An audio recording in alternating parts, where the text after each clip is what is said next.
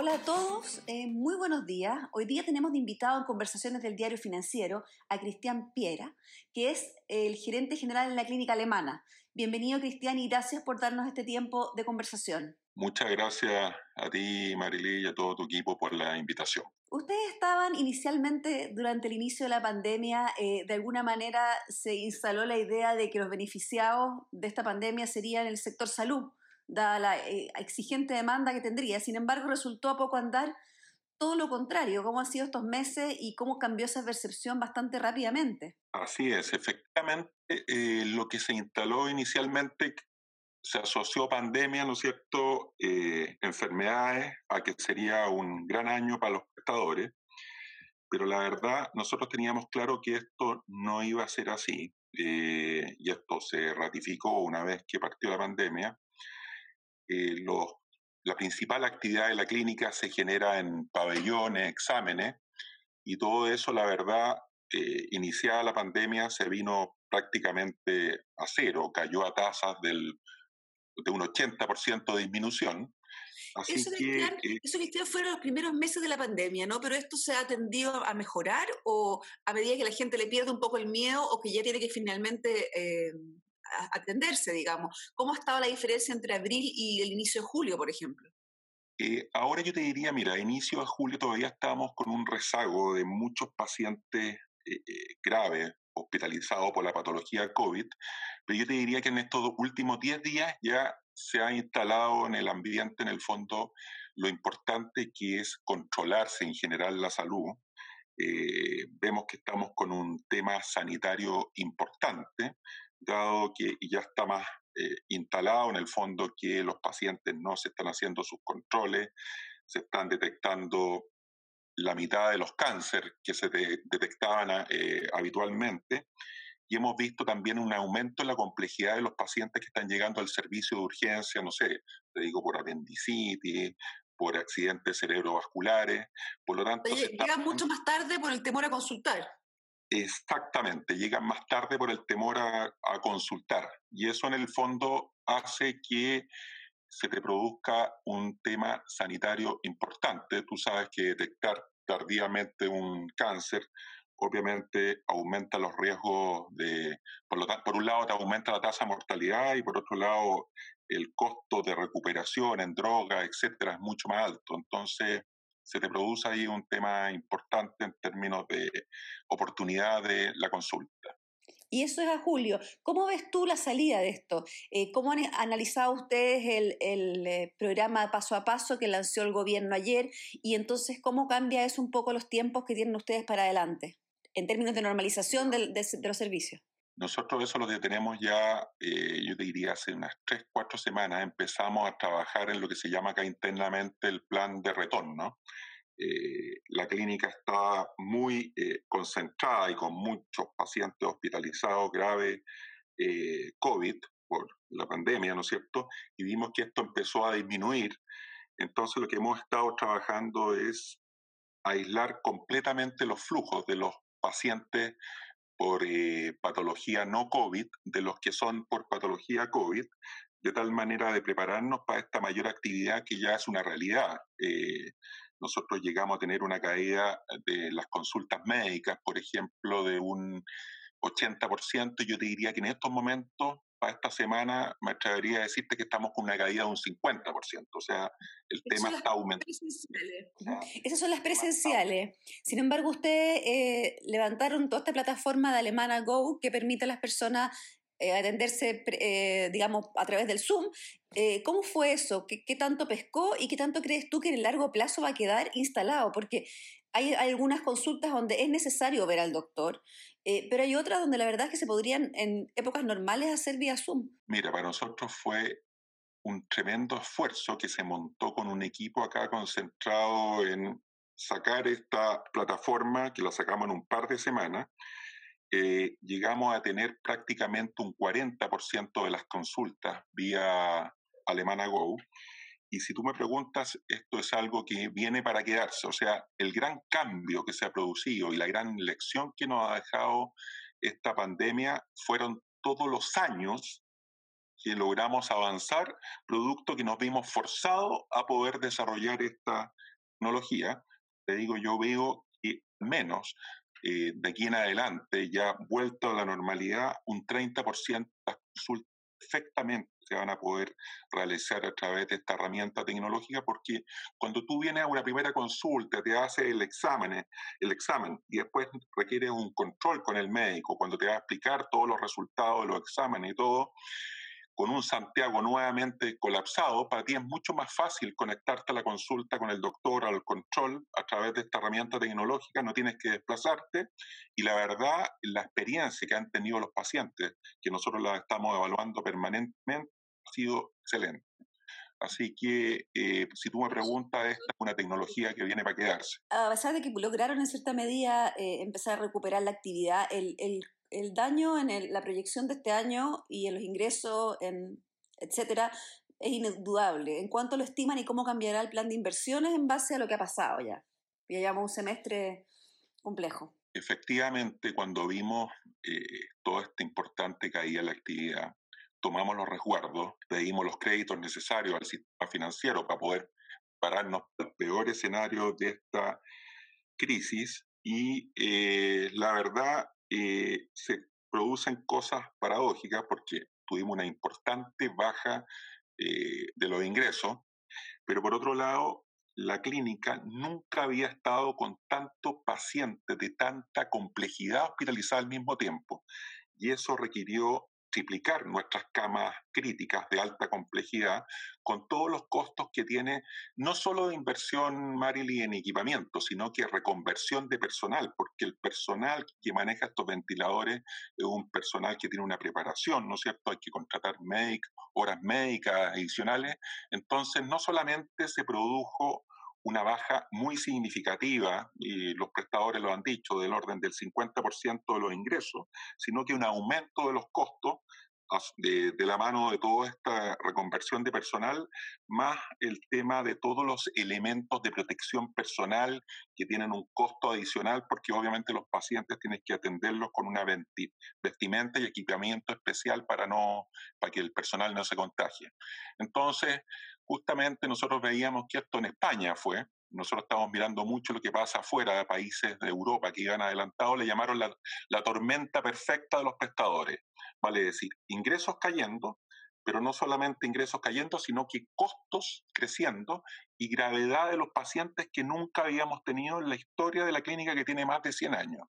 Eh, llegamos a tener prácticamente 90 pacientes en unidades críticas, ventilados y... ¿Cuánto es lo normal versus lo normal es un tercio, ¿ya? Lo normal es que tú tengas máximo 20, 30 pacientes en unidades críticas, que un tercio en el fondo de lo que llegamos a tener, porque todo el resto, que, que es la actividad habitual de la clínica, son los exámenes, los pabellones de cirugía que requieren una, dos noches de hospitalización, pero no pasan por unidades críticas, pasan por habitaciones de complejidad estándar. Así que fue un tremendo desafío para todos los equipos, pero la verdad el compromiso que mostraron los equipos fue extraordinario. ¿Y este año qué, cuáles son tus proyecciones? Porque me imagino que además desviaron inversiones, ¿no? Ustedes tenían un plan de inversión eh, que antes esto tuvo que cambiar. Sí, además, efectivamente, Marily, congelamos todas nuestras inversiones que no eran críticas, ¿ya? más o menos el 80%, 75% de nuestro presupuesto de inversiones lo metimos al congelador y lo dejamos en stand-by hasta ver cómo se desarrollaba esta situación. y la verdad el impacto ya ha sido público, los prestadores ha sido eh, El último que tengo registrado yo fue una especie de balance al 6 de julio, registrado yo fue una especie de balance al 6 de julio, donde se hablaba de pérdida de 75 mil millones. Efectivamente, eso es lo que han perdido los prestadores al cierre, yo te diría, el 30 de junio, ya en tres meses y medio de pandemia. Pero lo más importante es este todas las vidas que se han salvado detrás de este tremendo esfuerzo, ¿no es cierto?, de la primera línea de prestadores clínicos. Cuando hablo primera línea, lo hablamos en el sentido más amplio. Acá hemos tenido que trabajar más que nunca, eh, jornadas más largas que nunca. Y lo gratificante de esto es que ya pasamos los mil, pacientes que se han ido de alta por patologías COVID. Y cada ceremonia que hay de estos pacientes graves que se van de alta es tan emocionante que la verdad eh, es una tremenda eh, retroalimentación que se produce para el gran esfuerzo que se ha hecho y que no solamente de la gente, sino que obviamente a la institución esto ha tenido un impacto financiero importante, pero como te digo, nos preparamos oportunamente para poder eh, sobrepasar esta situación. En un minuto ustedes hicieron un ajuste de personal bastante bajo, un 2% de la planta, eh, y en ese minuto contaron que no habían, habían decidido no hacer protección del empleo. ¿Eso sigue vigente o, tienes pensado que un grupo de personas eh, se acojan estos beneficios del gobierno? No, mira, el tema de ley de protección del empleo, Marily, lo descartamos desde un primer momento. Ya, para nosotros lo más importante es nuestro capital humano de hecho, cuando sale el ranking América Economía y salimos la segunda mejor clínica Latinoamérica, en lo que más destacamos nosotros es justamente en el capital humano. Y para llegar a este eh, doloroso proceso de desvinculación que efectivamente eh, afectó al 2% nuestra planta, tratamos de evitarlo lo más posible. Antes habíamos tomado otras medidas eh, que fueron básicamente bajar las rentas de la primera línea eh, administrativa, no clínica, ya, y eh, las dietas del directorio, pero desgraciadamente nos dimos cuenta que el tamaño de la y el impacto de esta pandemia en el fondo obligaba a tomar medidas adicionales y fue tremendamente doloroso y estamos saliendo ahí de ese proceso. Estamos conversando con Cristian Pieira, que es el gerente general de la clínica alemana, y nos está contando cómo los prestadores y ellos en particular han avanzado eh, tras los peores meses de la pandemia, cómo se han ido ajustando. Eh, Cristian, ustedes hicieron una apuesta más o menos grande eh, el año pasado y quizá el anterior por la medicina deportiva, que hoy día parece compleja en un escenario donde las personas por, por, el confinamiento hacen menos deporte. Cuéntame un poco cómo van a reconvertir esa área y qué tienen pensado hacer para, para rentabilizar toda esa inversión que hicieron en, en, un área que hoy día está más o menos congelada por un tiempo. absolutamente, sí. Vemos que el tema deportivo es lo último que va a volver. Pero mira, eh, nuestra presión que tenemos por cirugías que se han dejado de hacer traumatológicas nos obligan a ampliar nuestra zona de recuperación post-traumatología, todo lo que es kinesioterapia, ¿ya? Así que vamos a ocupar esos espacios para hacer kinesioterapia, que son espacios muy amplios, que tienen todo el equipamiento necesario.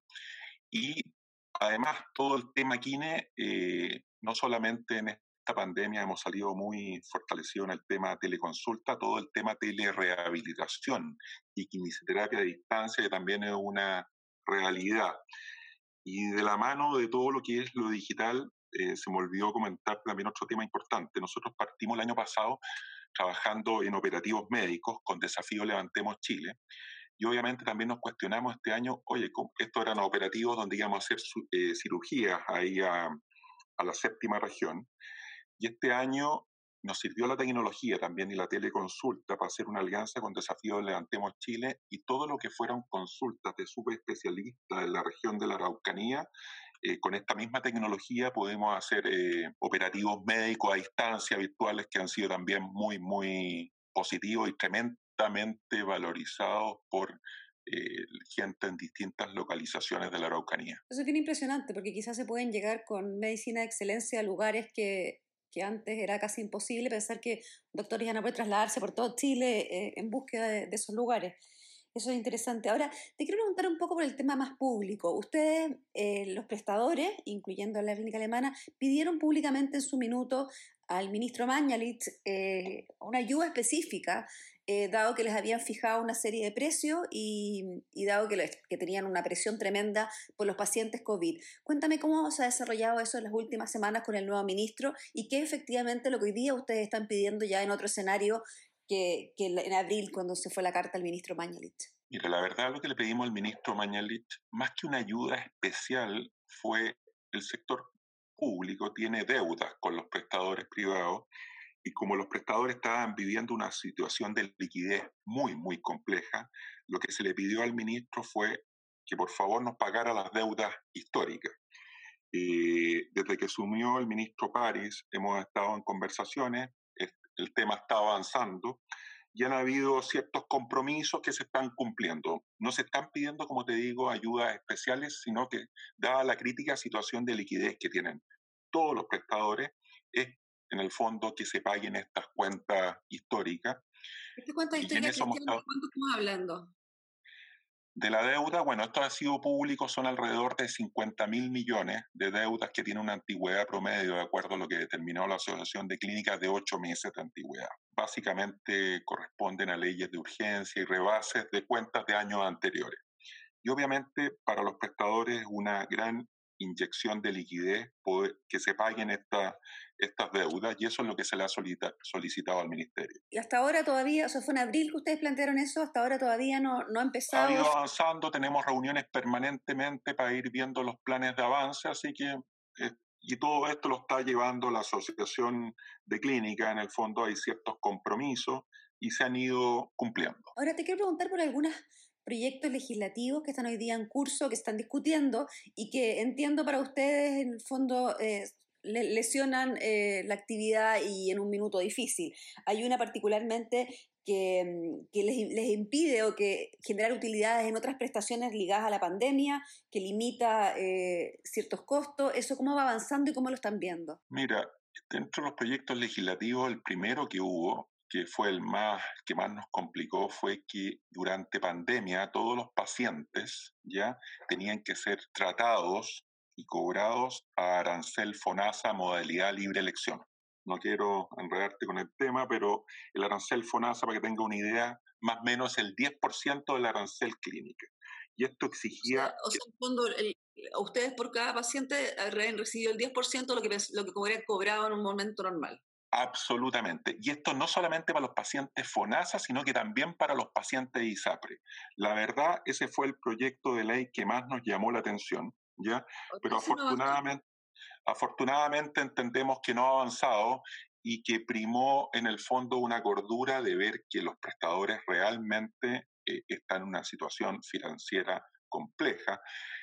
Los ingresos de los prestadores se generan básicamente, Marilei, en lo que es la cirugía, ¿ya? Y lo que son los exámenes, y eso está absolutamente por el sueldo, por el suelo. Y los pacientes de alta complejidad, en el fondo, eh, son muy intensivos en costos, pero por otro lado tiene la tremenda eh, recompensa que está salvando vidas, pero eh, a un costo tremendo para las instituciones. Así que afortunadamente si esos eh, proyectos yo diría que quedaron ya eh, stand-by por ahora. Tú lo mencionaste la pasada en algún minuto, pero es importante, es cómo va a quedar la situación de las listas de espera posterior a la pandemia, porque tienes una serie de cirugías ambulatorias o, que, van a estar eh, estuvieron paralizadas básicamente seis meses, una cosa así, en un buen escenario. Eh, ¿Cómo ves tú eso y cómo se podría destrabar y empezar a, a, hablar de ese tema? Porque va a ser un tema complejo a final de año. Mira, efectivamente, Marily, eh, en el sector público las listas de espera van a crecer y en el sector privado nosotros estamos viendo también, por todo lo que te mencioné del cáncer y otras patologías que vemos que cada vez llegan más complejas. Y obviamente eh, siempre los privados estamos dispuestos a hacer una complementariedad ahí con el sector público, tanto así que para las camas críticas, con toda esta reconversión, los privados llegamos a tener el 40% de las camas críticas y nos pusimos al servicio del sector público. Yo te diría que para el tema de la cirugía y las listas de espera no tengo ninguna duda que así va a ser. Lo único es que cuando se vea esto es los prestadores privados han sometido a una presión financiera tremenda y lo único que yo creo que vamos a pedir a través de la asociación es que encantado vamos a ayudar a resolver las listas de espera, pero que el precio que se defina para esto cubra los costos. Si eso es lo importante, uno está dispuesto a colaborar, está dispuesto a que no hayan utilidades, pero lo importante es que los precios que, que se definan cubran los costos. Ahora tú has hablado en varias oportunidades por diferentes temas del, del estrés financiero. ¿Tú crees que se va a recomponer el mapa de prestadores de salud privados después de esto? O sea, ¿cuánto más, o sea, cuánto van a poder todos aguantar una situación financiera compleja el tiempo sin reestructurarse? Mira, son muchos prestadores los miembros de la asociación y efectivamente algunos están más complicados que otros. Nosotros como clínica alemana tomamos, estamos manejando el peor escenario que el año 2020 sea un año malo. Obviamente yo creo que la situación de la pandemia somos capaces de soportarla, pero si a los prestadores se les fija una carga adicional para todo lo no COVID, de que tengan que hacerlo con precios que no son capaces de cubrir los costos, obviamente eh, podría generar la quiebra de algún prestador y eso es lo que queremos evitar porque yo creo que los prestadores han sido muy, muy importantes los prestadores privados en esta complementariedad que se ha hecho con el sector público para poder soportar de manera exitosa esta pandemia y lo necesitamos a todos y ojalá más fuertes que nunca. Así que en eso estamos trabajando para poder salir de esta crisis fortalecido. Muchas gracias, Cristian, por tu tiempo. Eh, les deseamos lo mejor y esperemos que la próxima conversación la tengamos eh, después de la pandemia con planes de inversión y cosas, y cosas nuevas. Te agradezco mucho tu tiempo y a todo el resto les cuento que tenemos el resto de la semana con interesantes entrevistas. Veremos el área de la construcción, nos meteremos también en el tema previsional, que está está que arde, y también el tema vivienda, donde hay un montón de desafíos eh, ligados a la pobreza eh, que se está generando por el COVID. Muchas gracias a todos. Muchas gracias, Marily, por la invitación y encantado de tener un nuevo encuentro ahí más, más adelante.